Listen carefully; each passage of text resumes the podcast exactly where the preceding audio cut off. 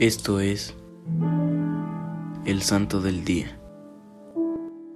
Hoy conoceremos la historia de San Agustín de Canterbury.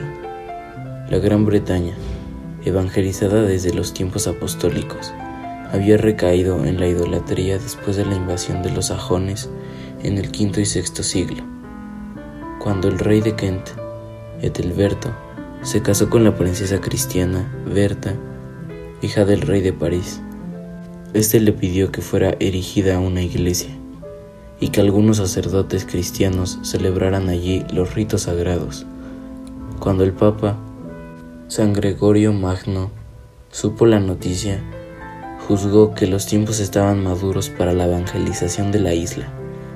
Le encomendó la misión al prior del monasterio benedicto de San Andrés, cuya principal cualidad no era la valentía, sino la humildad y la docilidad. Ese monje era San Agustín de Canterbury. En el año 597 salió de Roma encabezando un grupo de 40 monjes.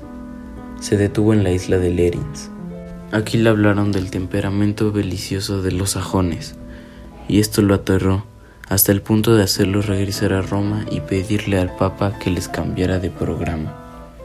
Para animarlo, Gregorio lo nombró abad y poco después, casi para hacerle dar el paso definitivo, tan pronto llegó a Galía, lo hizo consagrar obispo. Para todos fue una feliz sorpresa. El rey acompañó a los monjes hasta la residencia que le habían preparado en Canterbury, a mitad del camino entre Londres y el mar, en donde se levantó la célebre abadía que después llevaría el nombre de Agustín, corazón y sagrario del cristianismo inglés. El Papa se alegró con la noticia que llegó a Roma y expresó su satisfacción en las cartas escritas a San Agustín y a la reina. Este santo misionero murió el 26 de mayo del 604 y fue enterrado en Canterbury en la iglesia que lleva su nombre. Él, imitando la vida apostólica de la primitiva iglesia, convirtió al mismo rey y a muchos otros a la fe cristiana y estableció algunas sedes episcopales en esta tierra.